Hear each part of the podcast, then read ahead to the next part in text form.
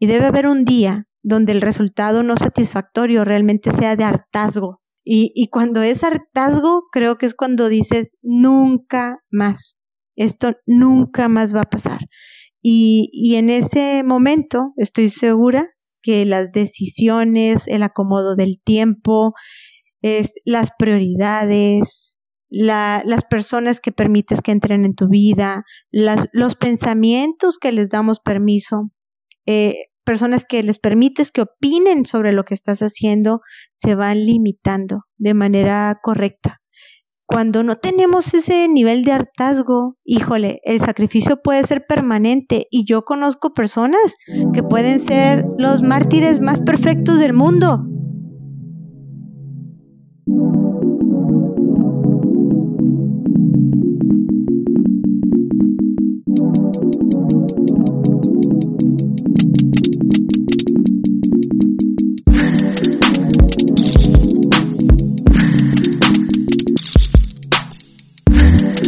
Bienvenidos a este espacio creado para tener conversaciones profundas y genuinas sobre la historia de vida de personas resilientes y empáticas que convierten los problemas en oportunidades y los miedos los utilizan a su favor. En el micrófono, Joshua Villaseñor y alguno de sus invitados que ha decidido quemar las naves.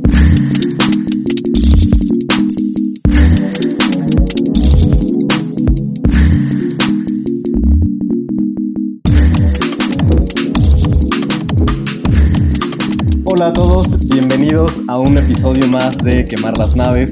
En esta ocasión tengo una invitada muy especial. Eh, ella le decimos los cuates Patty, en un momento se las voy a presentar.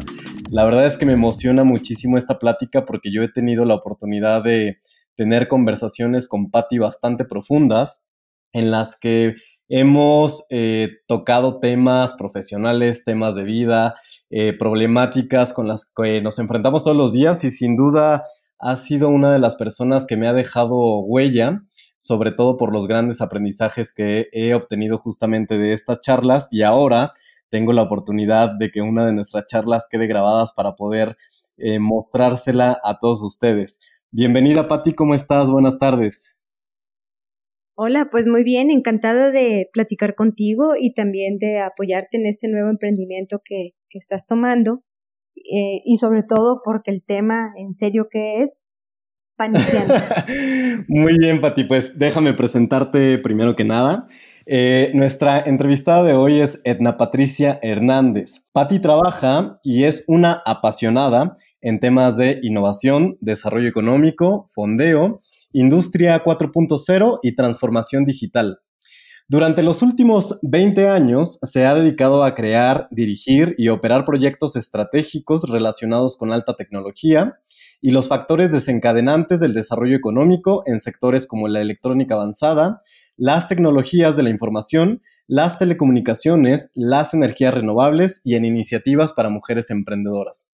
Anteriormente fue miembro de la Junta de Directores y luego director de la Cámara de la Industria Electrónica, Telecomunicaciones y Tecnologías de la Información en la región noroeste de México. A Patti le encanta vivir en la megaregión Cali Baja, ya que considera que este es el mejor lugar para crear una visión binacional, bicultural y bilingüe. Durante muchos años ha estado trabajando en el desarrollo de esfuerzos estratégicos para fortalecer los clústeres y sus cadenas de valor y suministro, atraer inversiones extranjeras directas en industrias de alta tecnología y contribuir en la construcción de nuestra economía binacional, así como en el desarrollo de propuestas de financiamiento público y políticas públicas para impulsar la innovación en México.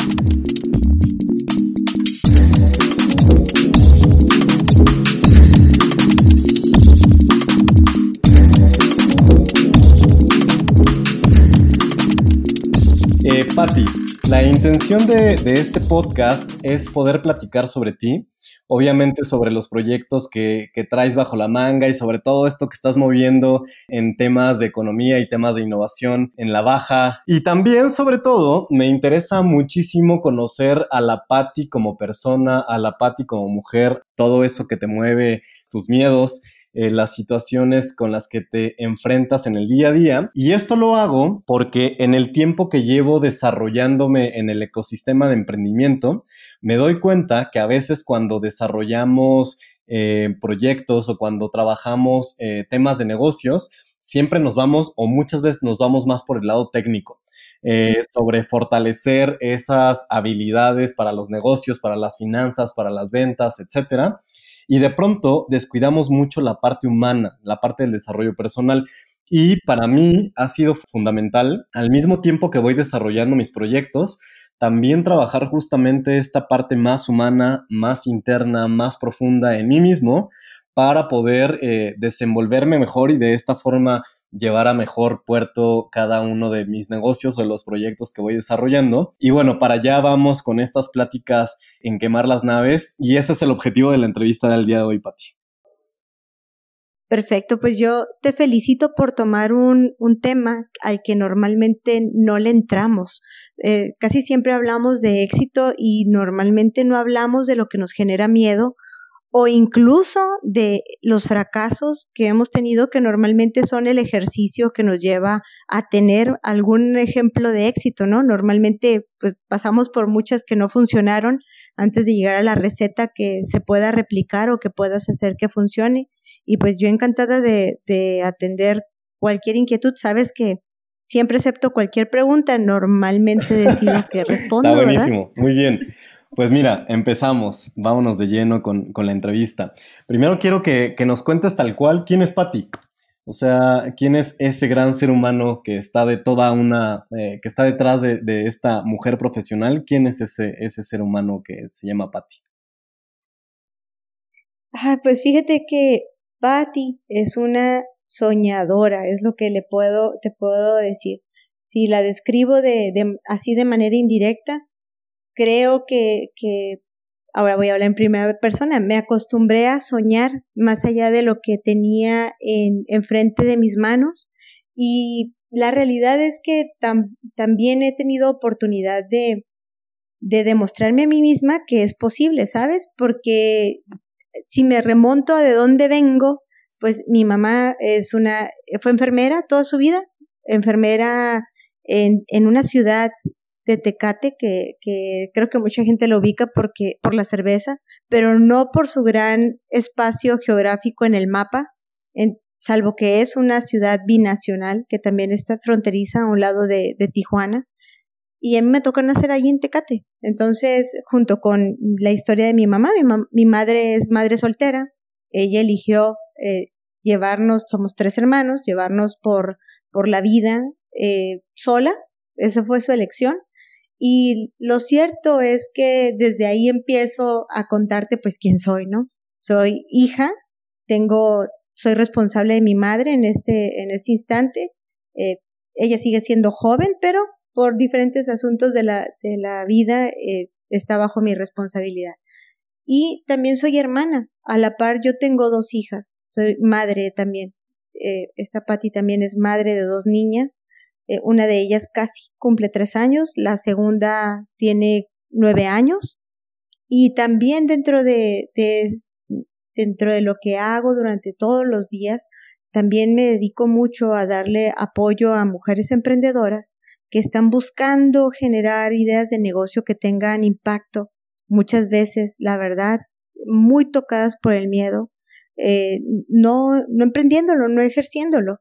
Y la realidad es que a través de estos, de estos años creo que me ha tocado vencer muchos miedos. El primero, eh, cuando eres una, cuando vives en un pueblo, porque así lo puedo llamar, la ciudad era muy pequeña, en un pueblo y hace 45 años y 40 años todavía, ser hija de madre soltera no era fácil, Joshua, porque siempre hay un criterio del deber ser si, eh, si las familias de, del entorno pensaban que lo, ideal, y lo ideal, y, sabemos que es así, ¿no? Es que exista mamá, papá, hijos, una familia nuclear. Y mamá eligió, por las razones que sean, que ese no era su modelo, y no fue nada sencillo, debo decírtelo. O sea, no fue sencillo ser hija de, de una mamá que eligió educarnos sola. Es, eh, al mismo tiempo eso te genera ciertas dudas, ¿no? Porque a veces es no encajar en el resto de los estereotipos. Y creo que ahí es donde empieza el afrontar, eh, pues miedos incluso que no eran míos, porque ah, una parte se va, se fueron haciendo míos cuando fui creciendo, pero en realidad al principio incluso de mi mamá, ¿no? Eh, miedos de dejarnos, uh, eh, nosotros empezamos a, ella tomaba turnos de, de noche, por ejemplo, para, para tener la mayor parte del tiempo de día con nosotros, ¿no?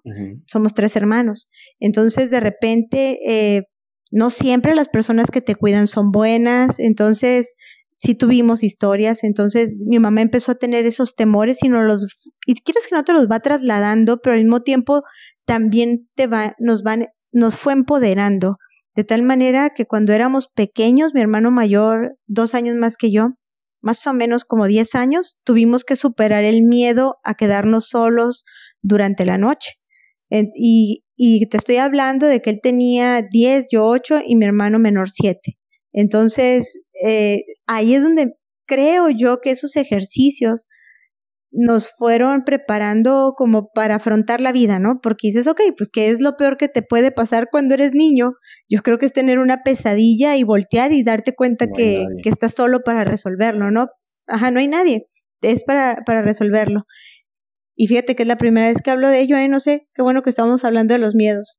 La realidad, Joshua, es que yo era la más valientita, se podría decir, por siempre he sido como muy arrojada entonces yo tenía más bien a mis hermanos a un lado de mí, este, corrían si había, no sé, un relámpago o lo que fuera en casa y corrían y se metían en mi cama. Entonces yo era como la mamá, curiosamente, ¿no? De ellos. Y creo que fui asumiendo ese rol muy temprano, porque, porque después mi mamá ya tenía más este, obvio, vas creciendo y los gastos de, de educar se van haciendo un poco más altos, entonces ella ya tomaba doble, doble turnos, ya no era las noches, era noches y mañanas, ¿no? Entonces era como ir llevando la casa, a, en la comida o, empecé a cocinar muy chica porque, porque mi mamá tampoco sabía cocinar, ¿no? Entonces, a lo que voy, me fui enfrentando a esas cosas que normalmente dicen, no, ¿y qué tal si, si no funciona y si queda malo y si no se lo comen? Pues bueno. Y bueno, eso es como el antecedente, eh, eh, pero creo que eso fue lo que me, me fue formando en, en tomar riesgos, lo puedo llamar de esa manera, en tomar riesgos, en, decir, bueno, si no funciona, lo vuelvo a intentar. Si tengo miedo, pero me da más miedo quedarme después, lo puedo decir, en donde estoy.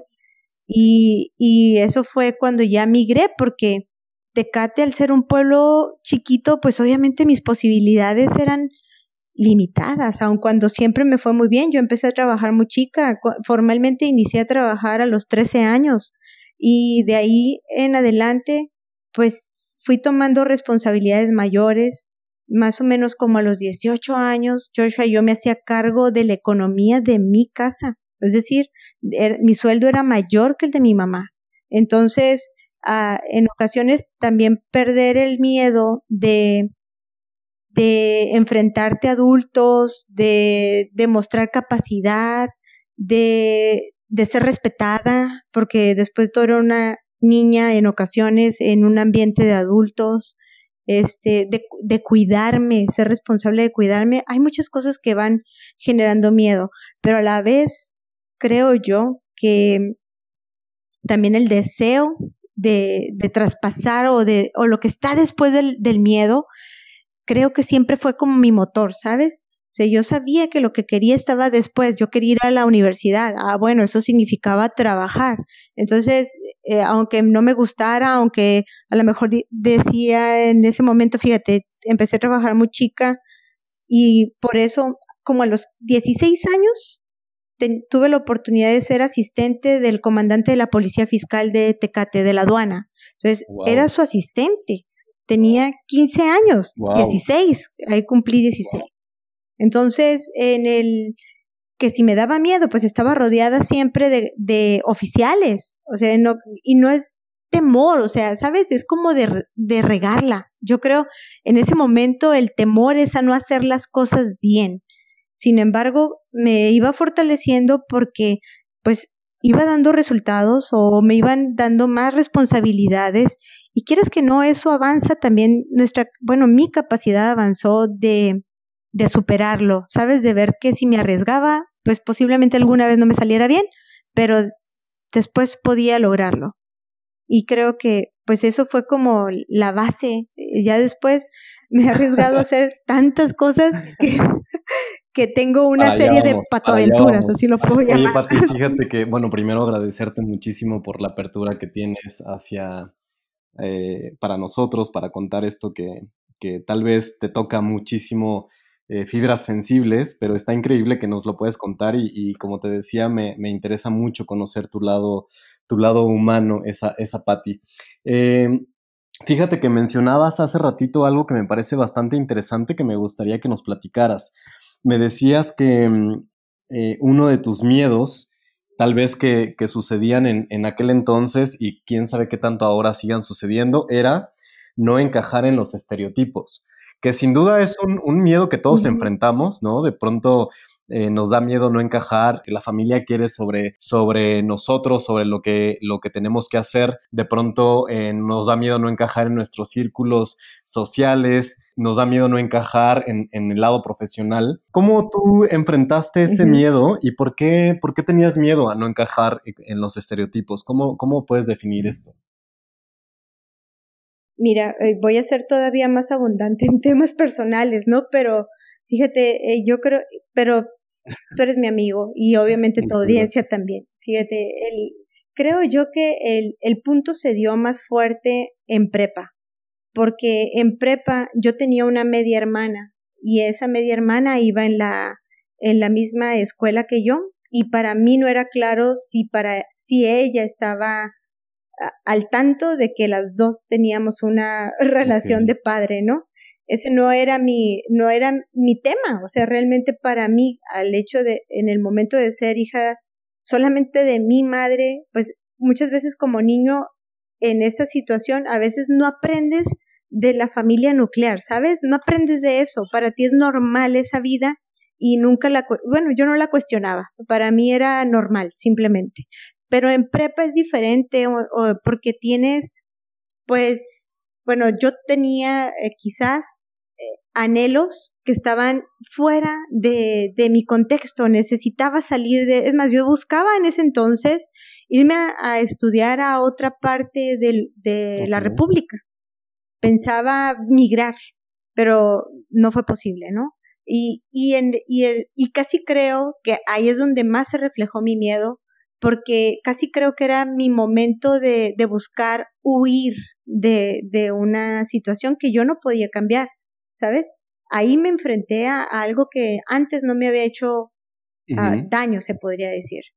Ese momento lo, lo, tengo que enfrentar porque en algún momento me voy a sentar a un lado de, de, de ella y lo que yo menos pensaba, para mí mi vida era normal, ¿sabes? Pero en el caso yo pensaba, ¿y cómo será la de ella? Fíjate, o sea, a mí que me importaba, ¿verdad? Pero, pues, ¿sabes? Pero, ¿cómo será su situación? Porque quizás debe ser inquietante, ¿no? Y, y más bien yo decía, bueno, ¿no sería mejor a lo mejor buscar espacio en otro lado? Y, y, y, me quería ir a estudiar a Veracruz, ¿ok? Hasta Veracruz, o sea, eh, entre más distancia yo creo pudiera poner, yo eh, este que consideraba que eso era lo mejor, es más, hasta me iba a enlistar después en la guerra del Golfo Pérsico, buscando, buscando este el escape. Hoy sé que era eso. En ese momento yo decía es que a mí no me gusta eh, estudiar, ¿no? Eh, aquí. Yo quisiera algo Oye, Pati, fíjate que también hay otro tema que me, que me llamó mucho la atención que, que mencionaste, yo tengo una historia similar a la tuya, ¿no? Igual más o menos te he contado cuál es. Eh, mi madre también eh, se quedó como madre soltera, no desde un inicio, pero sí en, en, mi etapa de adolescencia, eh, una etapa muy importante, y me tocó también asumir pues liderazgo en familia y gastos y demás, ¿no? De pronto, eh, había llegado a pensar, o, lo pienso, que, esta situación me ha llevado hoy a ser evidentemente la persona que soy, pero sobre todo querer seguir tomando estos puestos de liderazgo, querer seguir creciendo, ¿no? ¿Qué tanto tú crees que esa situación en la que tuviste que tomar un liderazgo desde, desde niña, hoy te da esa fuerza para seguir tomando un liderazgo en la vida, ya como en lo profesional, un liderazgo en el, en el mundo, por ejemplo, de la tecnología que leía un poco en tu biografía. Sí. Fíjate, Joshua, que yo creo que sí fue un gran preparativo, así como tú lo asumes, eh, o como hoy lo reconoces, porque no, nos lleva tiempo darnos cuenta del beneficio. ¿ok? Yo recuerdo, fíjate, la primera vez que yo me enfrenté a, a identificar la ventaja, porque a veces cuando estás chico y eres responsable de generar dinero, responsable, ¿ok? No es un gusto, es una responsabilidad. Este, y, y obviamente sabes que es muy importante ese ingreso en tu hogar para, porque de otra manera se sufre, ¿no? O se, o, o se tiene eh, limitantes. Eh, yo recuerdo que la primera vez que lo valoré es cuando tenía 23 años, 22, 22 años, porque me hicieron una oferta. Yo para entonces tenía nueve años trabajando, ¿ok? De, empecé a los 13 formalmente, a los 22 ya llevaba nueve años trabajando.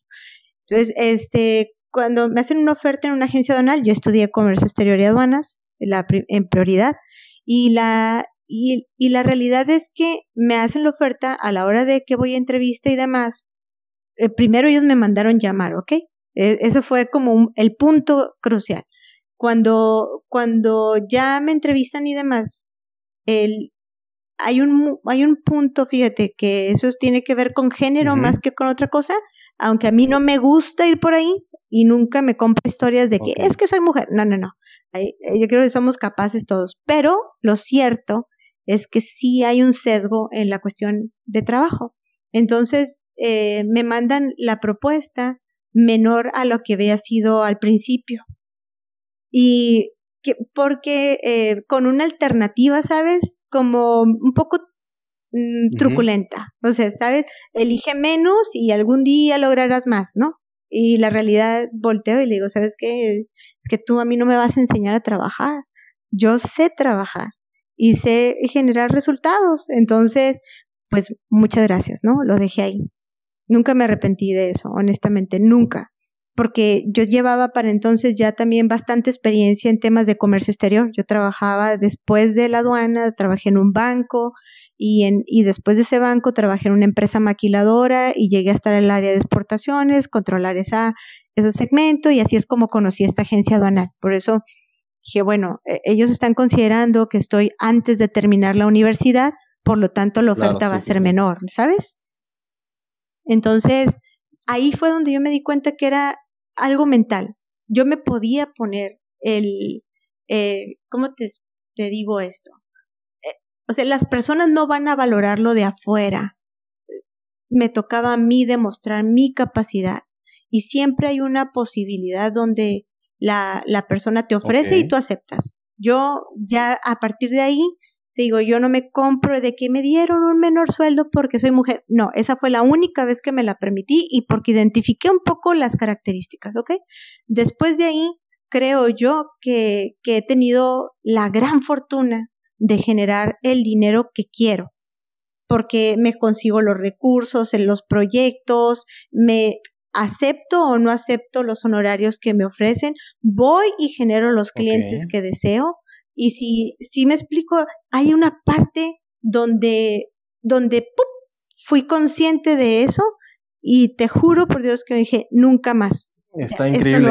Digamos que rompiste un poco con una situación que de pronto muchos permitimos, como por el hambre, por las ganas, por el querer hacer, eh, donde dices, bueno, pues no me queda de otra, ¿no? O sea, si tengo tantas ganas de hacer este proyecto y me están ofreciendo esta cantidad X que aunque considere que no es suficiente o no es lo más justo, lo tomo como por el miedo del rechazo a que después no encuentre algo mejor.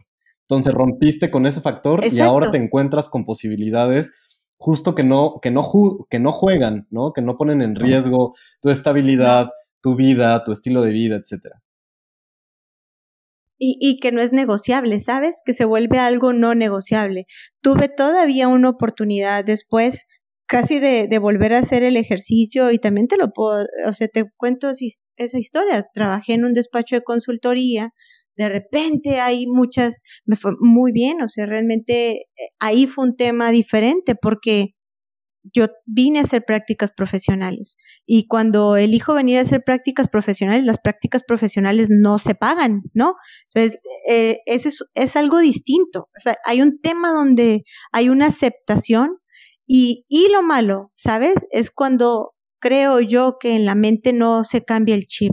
Si vuelves a bajar a ese nivel, porque hay una parte donde yo sí reconozco que yo veía que la experiencia que estaba tomando era la que yo deseaba para, para, por ejemplo, en ese momento yo ejercía más proyectos de mercadotecnia, ahí en ese mercadotecnia internacional, más que, que de comercio exterior básico, que era la operación logística, aduanera y demás, que me encantaba, pero, pero a mí me apasionaba la mercadotecnia internacional. Entonces acá tenía oportunidad de ver proyectos o llevar proyectos en Japón, en Singapur, etcétera, de, en, en Argentina, en España, de, de cuestiones de, de mercadotecnia internacional, comercio internacional, logística del comercio internacional, ya como más aplicado. Y yo consideré entonces que ese era como mi pago. No sé si me explico. O sea, esto no me va a pagar a mí. Yo, eh, el hecho de no recibir un ingreso es mi pago, por, porque esto sería una maestría. Si, si, yo fuera a una universidad, esto sería una maestría, es mi inversión. No, si no tengo el dinero, lo que tengo es mi tiempo y mi tiempo es lo que voy a poner a, disposición. Y eh, creo yo que esa parte es, es importante entenderla y quizás no ciclarnos, hacerlo eterno, ¿no? Porque, porque hay momentos para todo. Después de, de ahí, eh, al pasar, pasó el tiempo, trabajé ahí, tuve ya ingresos como consultor, me invitaron a ser parte del equipo de consultoría. Se mueve la, directora a, México, decide emigrar y yo me regreso a, me invitan a dirigir un fideicomiso este, turístico en, en Tecate, regreso a Tecate por unos cuantos meses. A partir de ahí, Joshua, empieza lo que es hoy mi vida. Yo siempre he tenido eh, más de un proyecto a la vez. No, no tengo un solo proyecto o una sola forma de, de, ingresos. Por ejemplo, en ese momento me invitan a, a dirigir este fideicomiso empresarial que tiene que ver con turismo y al mismo tiempo, como a los tres meses, empecé a abrir mi propio despacho de consultoría, pero enfocado en logística aduanera, comercio exterior, este, okay. temas de maquiladoras. Eh, muy diferente a lo que había explorado en cuestiones de mercadotecnia internacional, por ejemplo, pero a, ah, con mucho de, de ese de herramientas que de alguna manera había tomado, ¿no? O que me había comprado Oye, Pati, con mi tiempo, o sea, con mi te, inversión te de tiempo. un poquito Dime. porque me vas dando bastantes eh, eh, como caminitos que, en los que puedo ir tomando la, la charla y eso está increíble. Un, un tema que ahorita también mencionas es hay veces que no sé si utilizar esta palabra porque me parece bastante fuerte, eh, pero hay veces en el que uh -huh. uno como, como emprendedor de pronto tiene que sacrificar ciertas cosas, ¿no? Eh, obviamente, como dices, sin hacerlo todo el tiempo, porque tampoco tenemos que vivir de sacrificio, y también sin que se vuelva no. un sacrificio en el que estés en peligro, ¿no? Tu integridad y demás. Pero ¿qué tanto tú uh -huh. me puedes hablar de, de, la relevancia que tiene el entender esta parte como de del sacrificio que hay que, que hay que poner cuando quieres perseguir tus sueños? ¿Existe o para ti no existe tanto? ¿O cómo lo podemos platicar esta parte? Mira, yo, yo, ¿cómo me, te puedo decir? Yo creo que es que no, no sé, en la parte de sacrificio yo creo, es, es que sí, esa palabra sí, me parece sí, como sí, trágica, ¿no? no, eh, yo, yo, yo, yo, la, yo, la, yo, yo hace tiempo que elegí Ajá, no ser víctima de nada, ¿sabes? Como Total, ya no, totalmente. o sea, ya no, porque, eh, porque está, está complejo ir cargando todo y hasta las palabras tienen un gran impacto, ¿no? Entonces, yo elegí que fueran okay. como inversiones, ¿sabes? Es mi, lo que tengo en este momento que es, es mi tiempo, lo que tengo en este momento que es, es mi conocimiento, lo que tengo en este momento que es, es dinero, ah, perfecto, lo pongo, ¿no? Entonces, eh, todo significa, después de todo, un recurso. a veces invertimos el recurso más caro y se llama salud. Si ese recurso de verdad eh, lo sacrificas, por ahora sí con la palabra trágica, híjole, es muy posible que nada de lo demás funcione. Y sabes, eh, Joshua, yo quiero decirte que pues la vida no es lineal, o sea, obviamente para ir encontrándole una forma de modular la ecuación o la receta, también me he equivocado muchas veces y, no he podido en ocasiones ser objetiva en poner un límite. Y para mí es tan tranquilo y tú me conoces, Joshua, en esa parte lo mejor, este, para mí los días son de 24 horas constantes. Yo empecé más o menos como a los 18 años a dormir dos horas.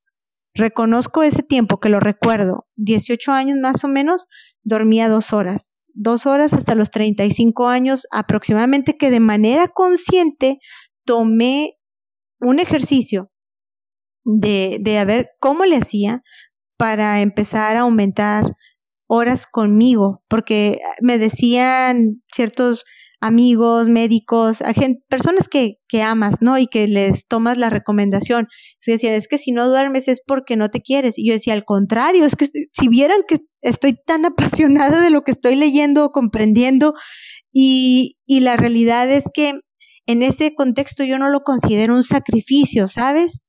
Es como al contrario, si estoy generando uh, no sé, recursos para la educación de mis hijas, no es un sacrificio, es mi inversión, es lo que tengo, tengo tiempo, este, o tengo horas de sueño, ¿no? O tengo posibilidad de invertir en este proyecto para, para que, para que generan. No siempre generan, también es cierto.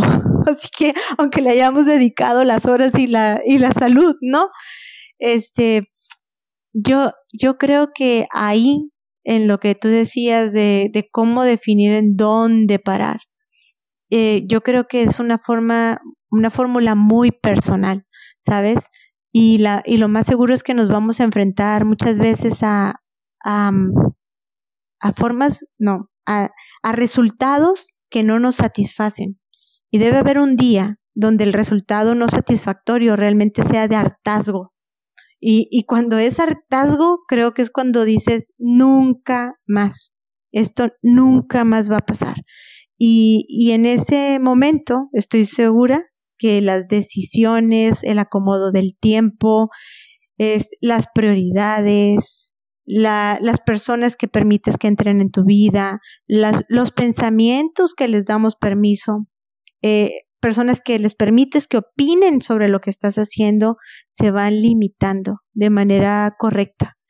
Cuando no tenemos ese nivel de hartazgo, híjole, el sacrificio puede ser permanente y yo conozco personas que pueden ser los mártires más perfectos del mundo, porque, porque en serio, sacrificio tras sacrificio y creo yo que esa es la visión que debe de cambiar. Si lo, si lo asumes porque es una inversión, porque eso es lo que va, o sea, ¿cómo te diré? Es el contexto. O sea, si, si es sacrificio, la verdad, híjole, está cañón, porque quién sabe qué genera el sacrificio.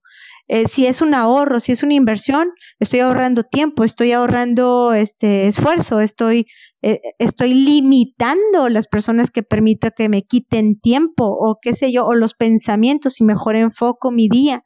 No lo sé, creo que ahí es donde se, se cambia la, la ecuación y sí creo que es personal, ¿eh? No creo que podamos decirle a alguien, a veces lo observamos de fuera y dices, para. Y, y posiblemente la persona no está lista para ver lo que tú estás viendo desde fuera y no lo haga. O sea, aunque le puedas demostrar hasta matemáticamente que no funciona la ecuación, porque pues, es una ecuación personal. Me, me encanta el enfoque que le diste a, a, esta respuesta. Y sobre todo porque, sí, utilizar la palabra sacrificio también me parece, te digo, eh, desde que te hice la pregunta, me, me, parece bastante fuerte. Y me encanta verlo más bien como sí. una inversión, como dices, ¿no? Y ojo que cualquier tipo de inversión que hacemos en la vida, sea monetaria, de tiempo, de cualquier recurso eh, que tengamos, definitivamente tiene una, un resultado. Y en muchas ocasiones, o siempre, hay resultados positivos y negativos que, que atraemos con las inversiones que, que, hacemos. y hay que tener mucho cuidado a qué le queremos invertir, ¿no? Como, como bien dices, em, cuidando siempre tu salud, tu integridad, eh, tus relaciones y, eso, o sea, me, encanta mucho el, enfoque que le diste a esta parte. Muchísimas gracias por esa respuesta. Y, sabes qué, Pati, también quiero saber otra cuestión que, que tocaste. ¿Cómo le haces? Fíjate que yo soy de las personas que me encanta estar metido en mil cosas. Eh, de pronto lo valoro. Antes, hijo, me, costaba mucho trabajo valorarlo como algo positivo porque en muchas ocasiones me di de topes en la pared por estar metido en tanto, porque definitivamente uno queda mal, ¿no? Con alguna situación.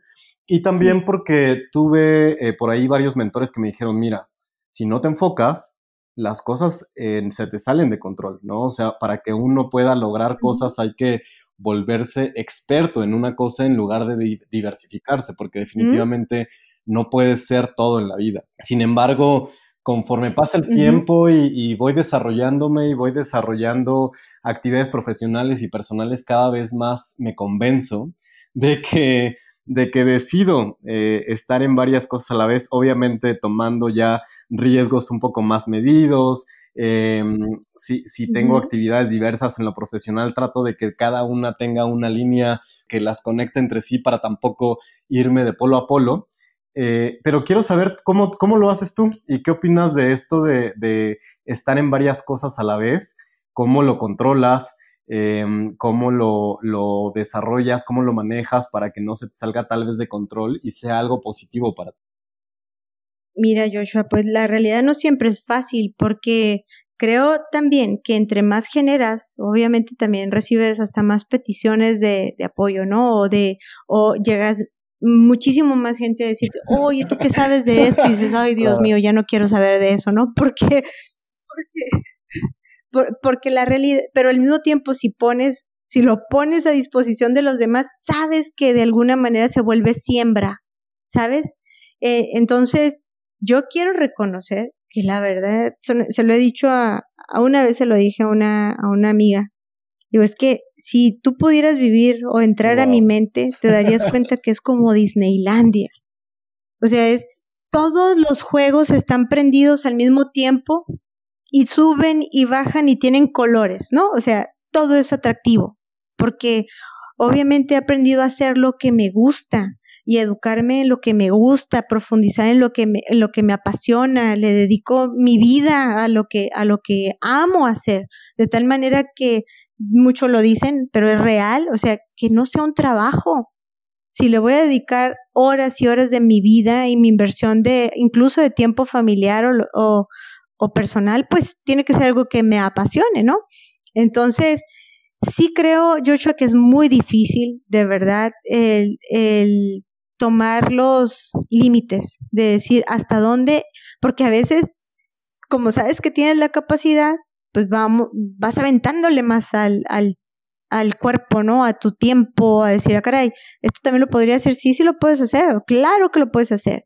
Ahora, yo creo que el punto está en generar equipos de apoyo. Muchas veces nos aliamos con personas que quieren obtener también de ti tu conocimiento, pero no siempre le dan ellos también el valor a tu tiempo, a tu conocimiento y aportan lo mismo que tú. Entonces, dices, ah, caray, pues si es otra vez, si esta es una relación de inversión, qué padre sería que, que donde nos elijamos este desempeñar hubiera una relación de, de apoyo, ¿no? O de, o mutua, de, de aportación mutua, ya sea de talento, de tiempo o demás. Ahí yo creo que es donde está la clave, Joshua, porque a, a personas como tú y como yo nos hemos acostumbrado a ser solos, lo podría decir de esa manera, a resolverlo solo porque quizás es lo que aprendimos. O sea, si tú volteabas y decías, ah, caray, eh, voy a regresar a un recuerdo que me trajiste tú en este momento, porque quizás creo que nunca lo había platicado, ¿no? Pero el, el hecho de decir, si, si había un trueno o había un relámpago en la noche, pues volteaba y decía, ah, caray, lo tengo que, me tengo que arropar yo misma, ¿no? Aquí no va a haber nadie que me diga, no, no está pasando nada, no es un, no hay nadie afuera de, en la puerta, no hay nadie afuera en la ventana, ¿sabes?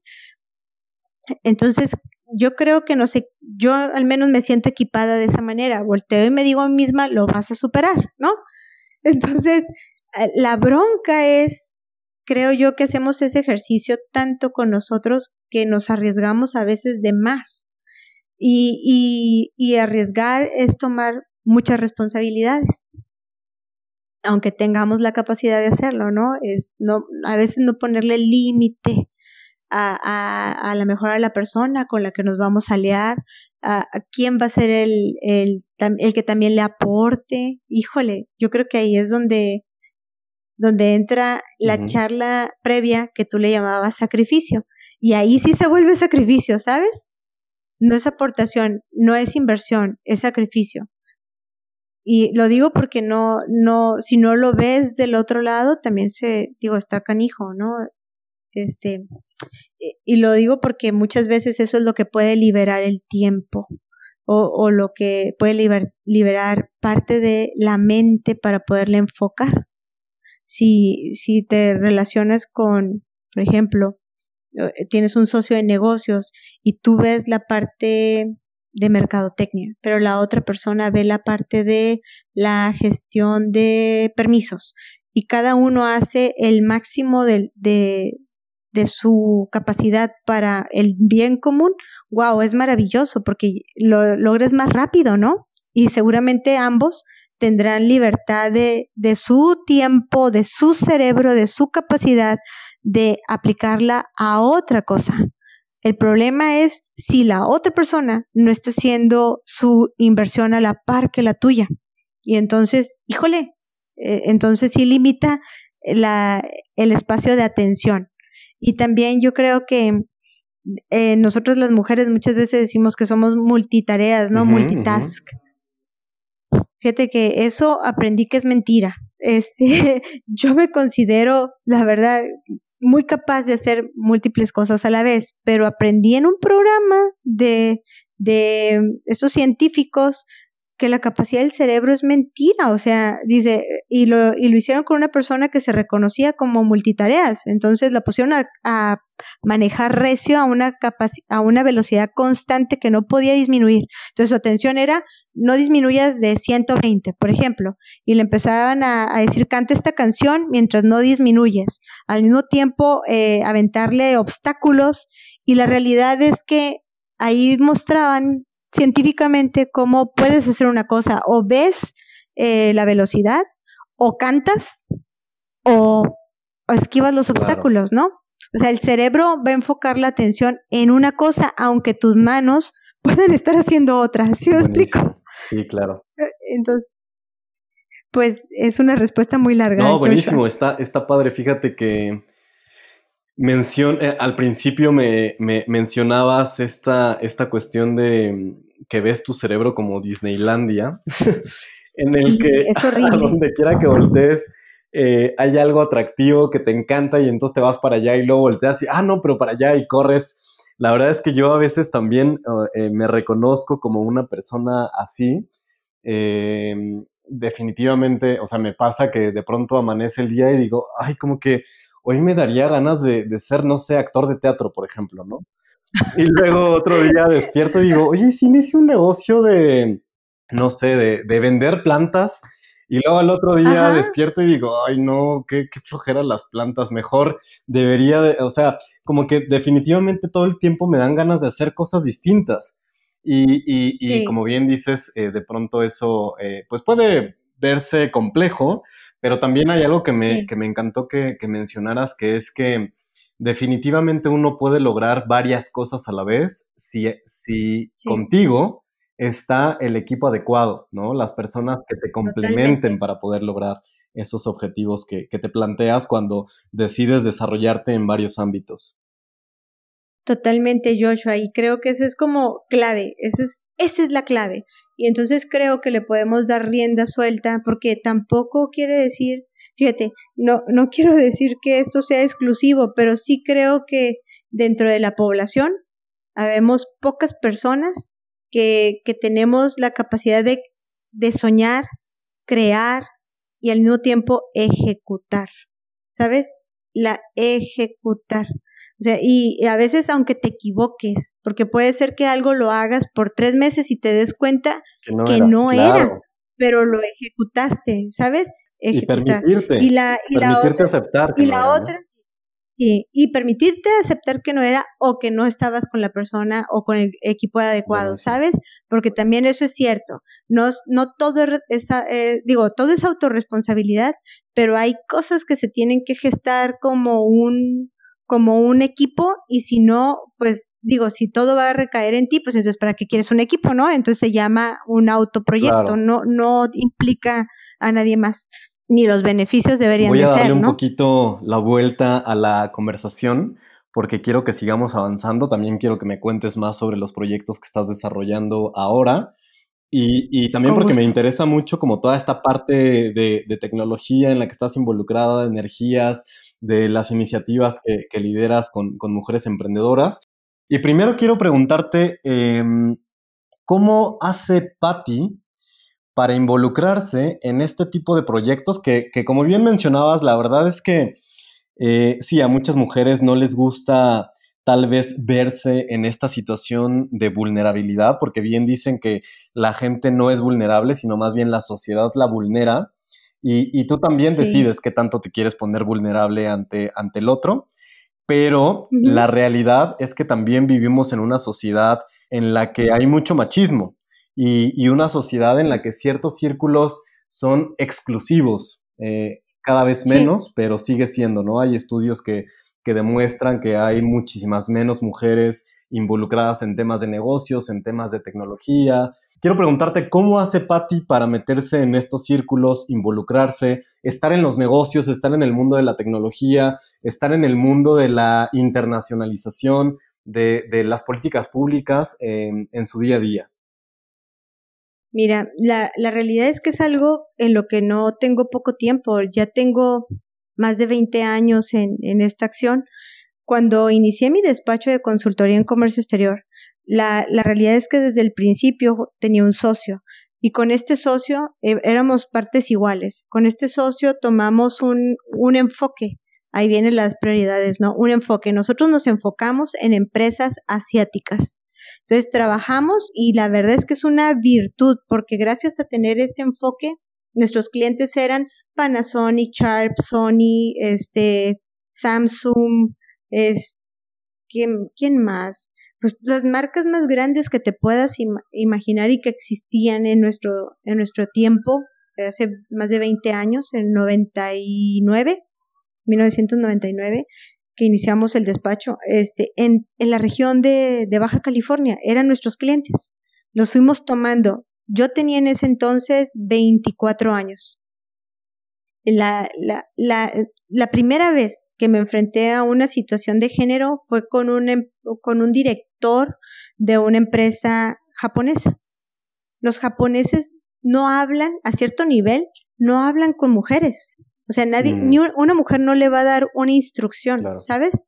Y yo era su consultora, pero yo era consultora más del área del, del gerente de comercio exterior. Sin embargo, en ese momento había un gran problema. Se llamaba artículo 303 del Telecán, del Tratado de Libre Comercio. Y algo que sí pasó en ese tiempo es que mi socio y yo éramos realmente expertos en, e, en ese artículo. O sea, nadie te podría decir mejor que él o yo, porque ambos teníamos esa facultad de hasta qué punto, por ejemplo, la lectura del de este artículo hasta aquí significa una correlación con este, con este reglamento, con esta ley, con este impacto eh, fiscal. Entonces, mi tema con él era explicarle que si no hacía ciertas gestiones o autorizaba ciertos procesos, eh, iba a pagar más de un millón de dólares tan solo en una máquina de impuestos. Entonces, él no me quería escuchar. Dije, ah, no. Entonces empiezo yo a hablar fuerte. Eh, digo, no hablo japonés. Eh, lo, lo, más cercano a poder dialogar con él era inglés.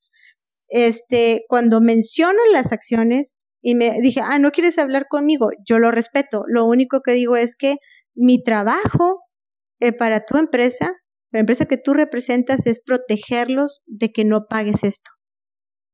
De que, de que veamos todas las formas como esto no llegue a ser un problema fiscal o, o legal o de comercio exterior y que te quiten tu programa, que no puedas operar cuando lo dije fuerte, ¿sabes qué dijo? Oh, oh, ¿ya sabes cómo son ellos?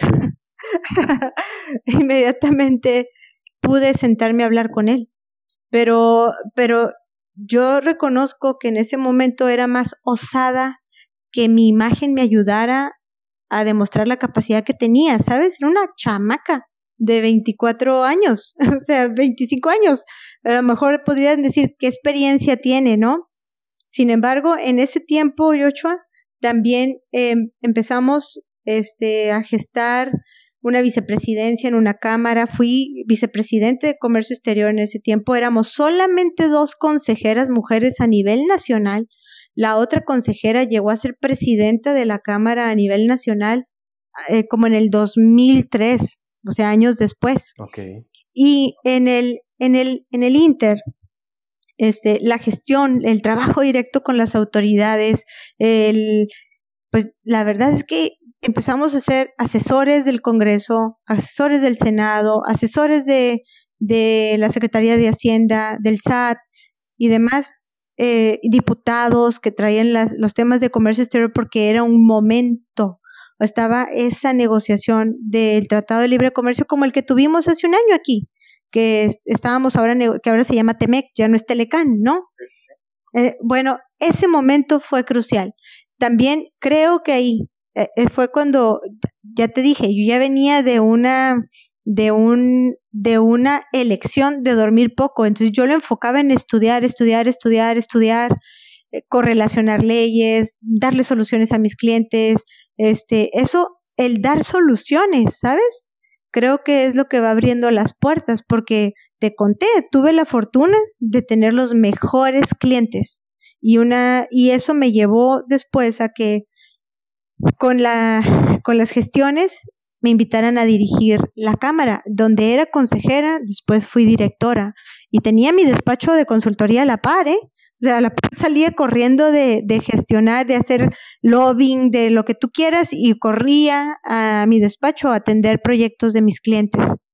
Confirmaciones de criterio, temas de comercio exterior, programas de maquila, todo lo que fuera, este, que era mi, mi servicio, ¿no? Con mi equipo. Entonces, eh, eso fue lo que fue abriendo mi, mi, mi mente, mi visión hacia, hacia lo internacional. Oye, Pati. Yo ya había estudiado comercio exterior, de hecho. ¿Cómo, ¿Cómo te sientes con toda esta actividad que vas haciendo, con todas estas actividades? Un poco de pronto nos toca nadar contracorriente, ¿no? En muchas, en, muchas ocasiones, cuando decidimos meternos en temas, eh, pues tal vez complejos, ¿no? A mí que me toca trabajar temas sociales eh, de la mano con gobiernos, cuando de pronto no hay como prioridad eh, las personas y demás, estás nadando contra corriente. ¿Cómo, Están nadando eh, ¿cómo le haces para seguir teniendo fuerza todos los días y decir, a ver, me voy a levantar mañana con más fuerza porque necesito nadar todavía más fuerte? Evidentemente llega un momento en el que la corriente está a tu favor y tienes que aprovecharla y, luego vuelves a nadar contra corriente porque como dices, la, la cuestión no es lineal. Pero ¿cómo le haces tú para levantarte todos los días, eh, aún sabiendo esta, esta situación, y decir, vamos porque se puede? ¿Sabes qué? Yo creo que la verdad me apasiona nadar contra corriente. se vuelve el estilo de vida. Lo es, y, y la realidad es que también yo encontré algo, Joshua. Si yo elegía resolver problemas comunes, mis ingresos iban a ser comunes.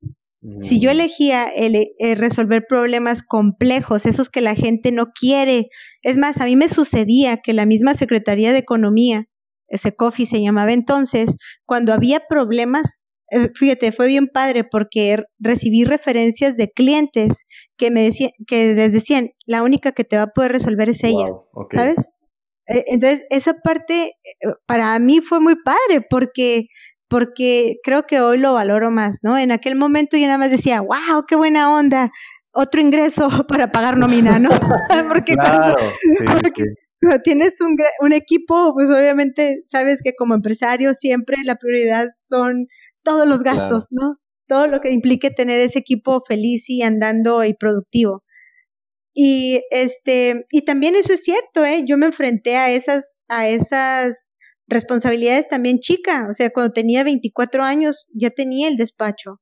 Entonces ya tenía responsabilidad de renta, de empleados, de impuestos, de todo.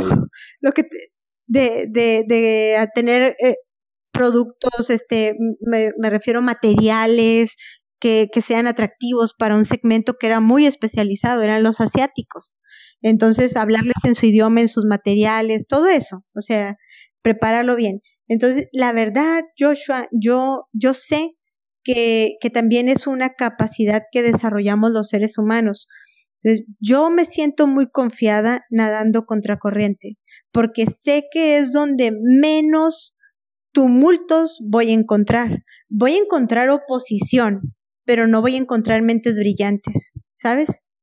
No voy a encontrar mentes brillantes. Entonces, si me preparo, tengo la capacidad de mostrar el camino o de hacer una diferencia. De todo hacer el camino. Entonces, solamente no te, Exacto, y, es, y se trata de no tener, no decir, no, no voy a tener temor, no, al contrario, tengo un chorro de temor, porque esto no sé para dónde vaya, es más que tal que le caigo mal a un político y me manda a aniquilar, ¿no? Digo, es posible.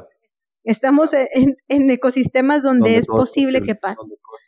Ajá, sin embargo, yo creo que soy más fiel a mí misma haciéndolo que, que dejando, que siendo una observadora de la situación. No sé si me explico. Sí, me molestan tanto las cosas que siento que debo de actuar.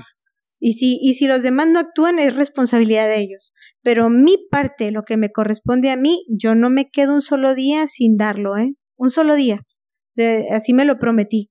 Digo, ya he tenido también mis experiencias de salud y sé que eh, en algún momento se vuelve, nunca sabes cuál es el último, ¿no? No importa la edad. Entonces, creo yo que, que si me voy a pelear, me voy a pelear con todo. Si voy a discutir, voy a discutir con los argumentos. Si me toca este empujar, voy a empujar hasta que, hasta que llegue. Así de, así de, de claro. Si de plano no están las condiciones, porque también es cierto lo que te decía en la parte previa, si no tienes al equipo, si no está tu socio, si la otra persona tampoco empuja, y la verdad, no se trata de ser mártir, entonces también es muy sabio decir, por aquí no. Es más, que alguien más lo haga, ¿no? Porque ya mostré que esto es posible, que sí puede cambiar, que sí hay argumento, que no saben, que les puedo explicar que hay, ¿sabes? No yo. Quien sea que tenga la razón lo puede poner, pero también he comprendido que no se trata de dejar la piel. Ok, muy buen cierre de, de tu respuesta. Aquí también quiero rescatar una cuestión, que es, si yo asumía que iba a resolver problemas comunes, la retribución o el sueldo iba a ser un sueldo común. Por lo tanto, asumes resolver problemáticas complejas para que tu sueldo sea en función de ello, ¿no? Y, también lo quiero poner como un beneficio eh, sueldo, o sea, que el sueldo es monetario, pero que también está implícito el tema del beneficio personal, ¿no? Como de, de esta parte de sentirte retribuido de manera personal eh, de mejor forma cuando estás metiendo las, las, botas en el barro, dirían los chilenos, cuando estás con las manos dentro de las problemáticas y dices, yo voy a hacer algo para poder aportar mi granito de arena a esta situación. Entonces, em, justamente eh, es, es un poco el entender que la retribución que vas a tener es mayor, el beneficio que vas a tener es mayor eh, monetario y no monetario, ¿no? De manera personal también. Así es, y, y la verdad, Joshua, yo creo que ese es el diferencial. Fíjate, en ocasiones dicen, pobrecito, su sueldo de mil pesos. Y yo digo, pues qué tontito que no ha elegido tomar el riesgo de ir a educarse. Porque en, está, es el mismo, ¿sabes? Es el mismo mm, es el mismo problema o es la misma complejidad resolver, te lleva el mismo tiempo en ocasiones, este, resolver cosas que te paguen poco. O, que te, o, comunes, lo, yo le llamaba comunes, ¿no? Es el mismo ejercicio de tu mente. Vas a tener que eh, preguntarte, discutir contigo, buscar una alternativa de solución, va a ser lo mismo. O sea, el proceso va a ser el mismo, el resultado no es el mismo, eso es lo que cambia. Y también yo no me compro las historias quizás porque me tocó trabajar para formarme y mm. educarme, ¿sabes? Como pagar mi educación. Entonces yo no me compro las historias de que pobrecito porque no se pudo. Digo, pues es que no le ha llegado el hartazgo, es lo que yo creo. Por eso también creo que ese, ese tema, digo, es hasta ahí, hasta el día que dices, ni una más, nunca más, ese es lo que cambia. Pues yo creo el elegir hacer lo que sea que tengas que hacer para lograr lo que sueñas o lo que crees que te mereces. Buenísimo. Excelente, Pati. Oye, em, me gustaría que nos platiques un poquito más qué es lo que estás haciendo hoy en tu día a día, a qué le estás enfocando más tiempo, porque ya sabemos que andas en el Disneylandia de tu cabeza, pero ¿qué es lo que hoy te toma más tiempo? ¿En qué estás enfocada?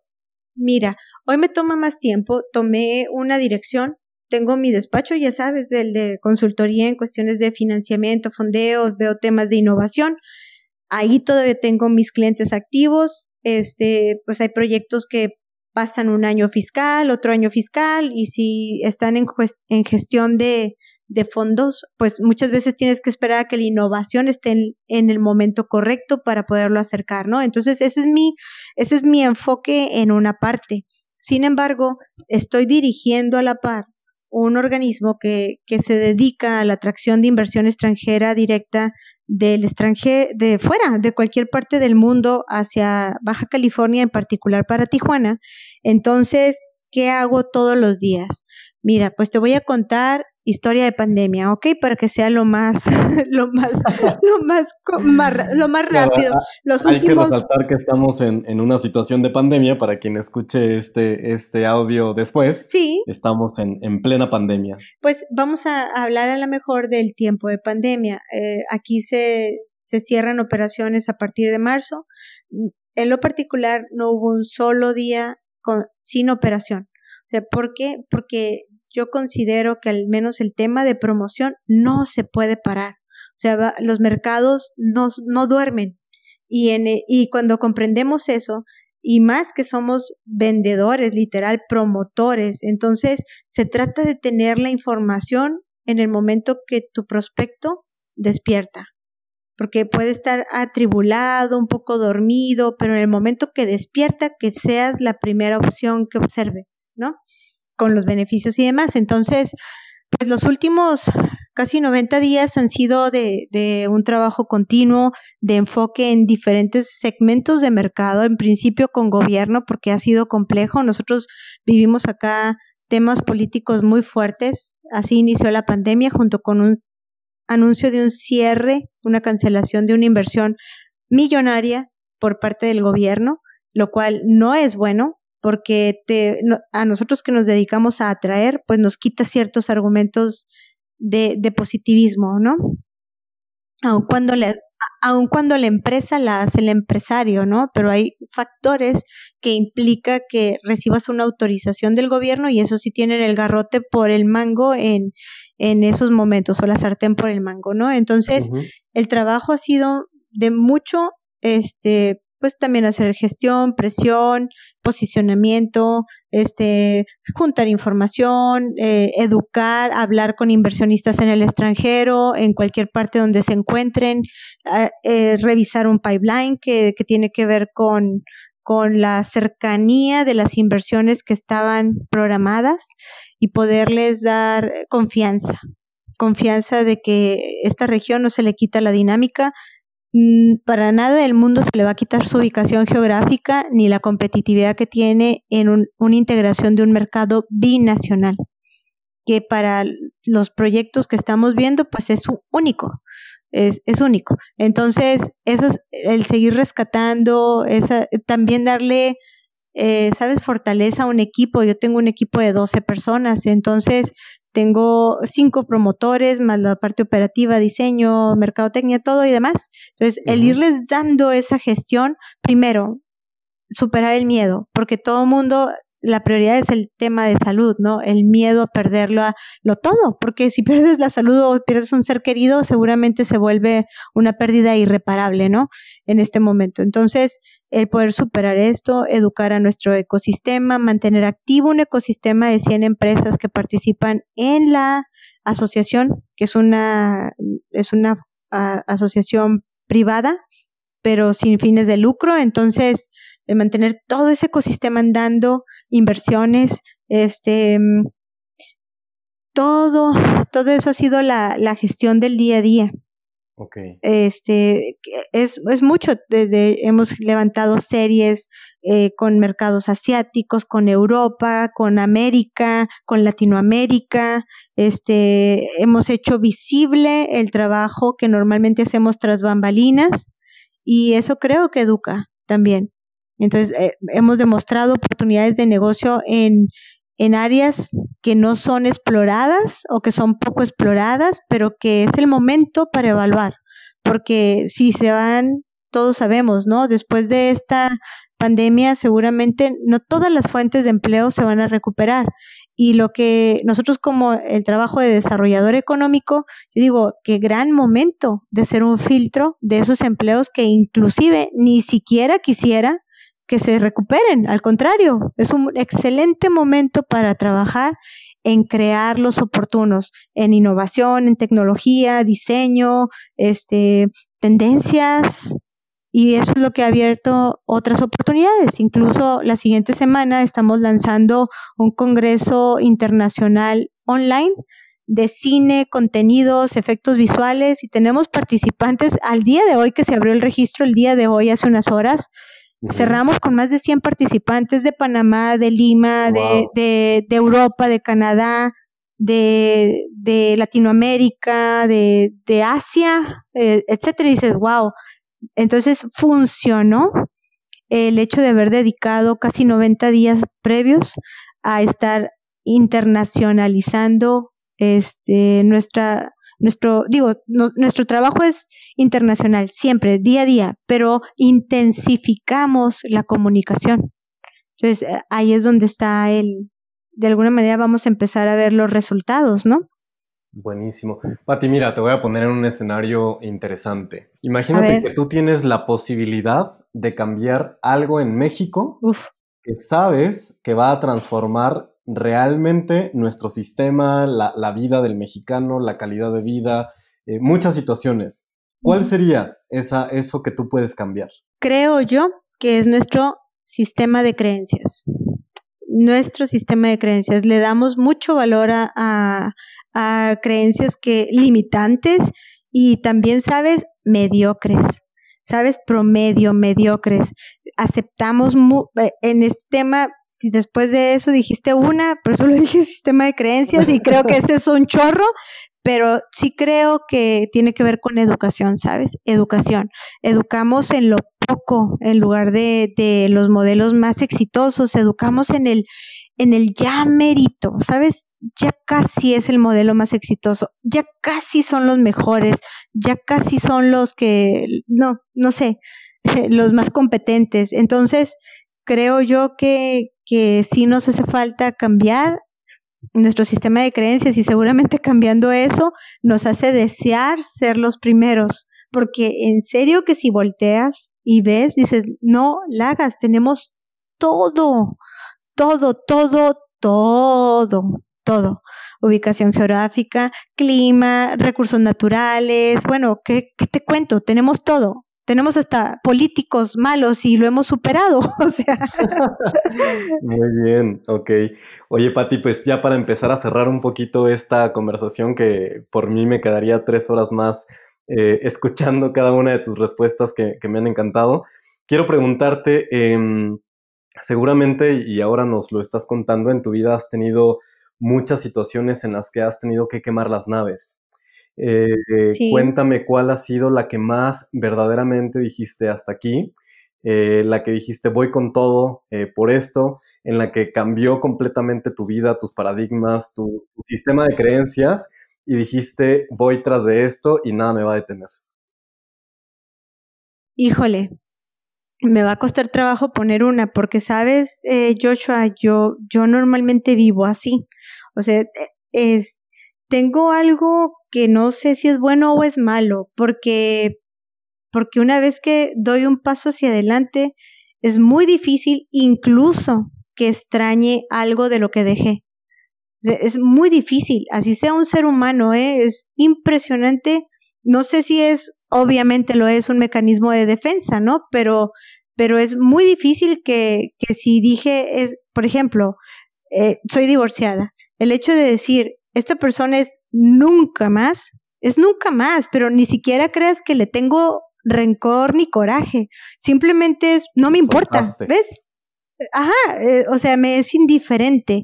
Lo aprecio como un ser humano, pero me es indiferente en, en un aspecto emocional. O sea, si, si es trabajo, una vez que, por ejemplo, dicen, pero ¿cómo dejaste una dirección regional? El día que lo dejé, te juro por Dios que nunca más volví a pensar en que si estaba, qué estaba pasando en la cámara. Nunca.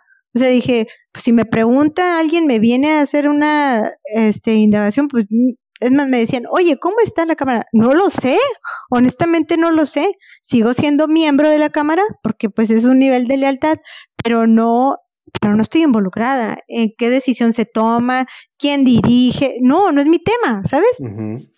Eso no me corresponde. Entonces, sabes que, no sé, Joshua, es que cada vez, cada paso que he dado, así sea una relación, un trabajo, este, cambios de residencia, eh, la verdad que ha sido dejando todo y, y debo decirlo, o sea, muchas veces, si no es que siempre, mm, elijo empezar de cero.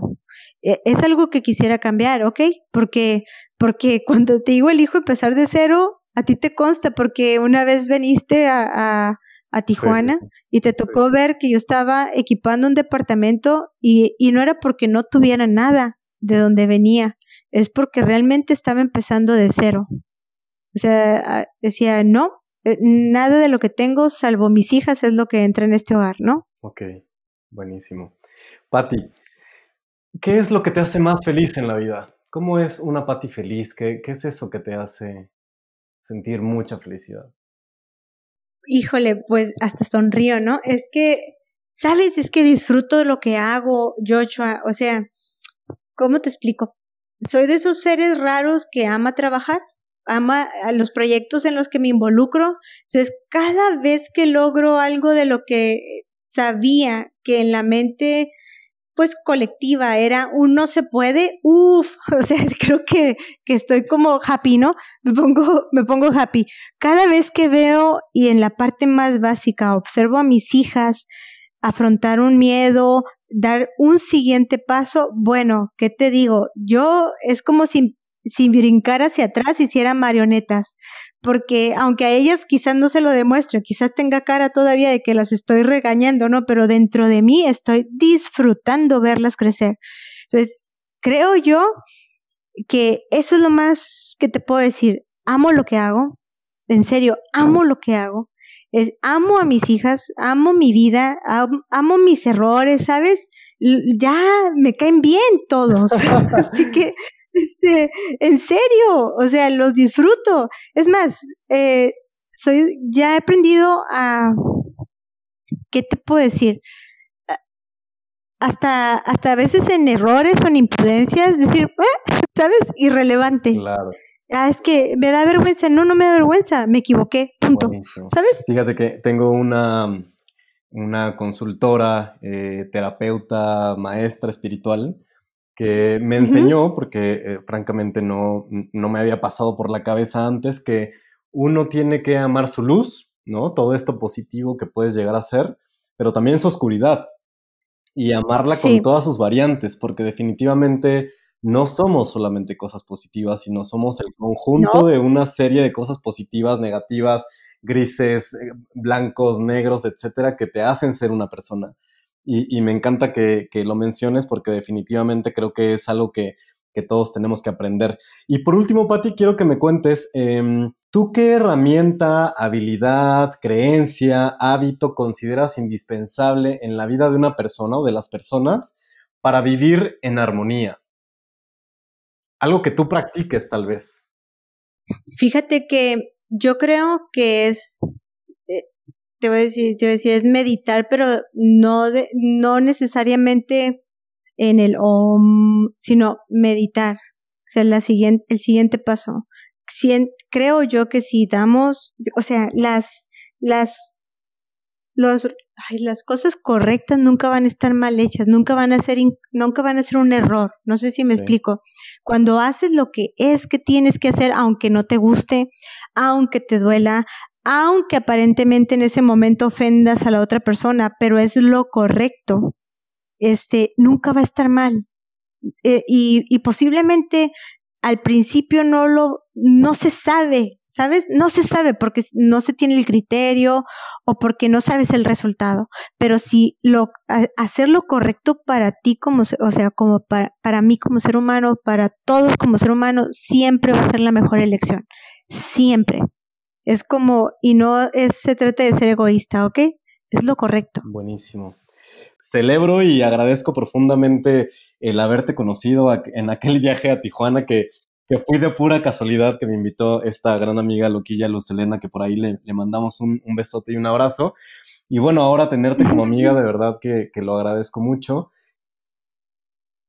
Ah, con mucho gusto, Joshua. Éxito de verdad. Y pues la verdad que creo que, que todos los seres humanos tenemos la obligación de contribuir, ¿sabes? nunca sabes a quién le puede llegar el eh, que también esté viviendo una situación similar y que y que de alguna manera podamos apoyarnos unos a otros y estoy segura que eso nos fortalece como, como seres humanos y la otra es que también nos hace crecer. De verdad que hoy tú lo hiciste conmigo, me hiciste preguntas y me hiciste pensar y replantear y, y recordar eh, pues puntos que a veces no necesariamente los traemos siempre a flor de piel, ¿no? Y te lo agradezco. Muchas gracias a ti, Pati, y muchas gracias a todos los que nos escuchan. Nos estamos viendo en otro episodio y muchísimas gracias. Hasta pronto.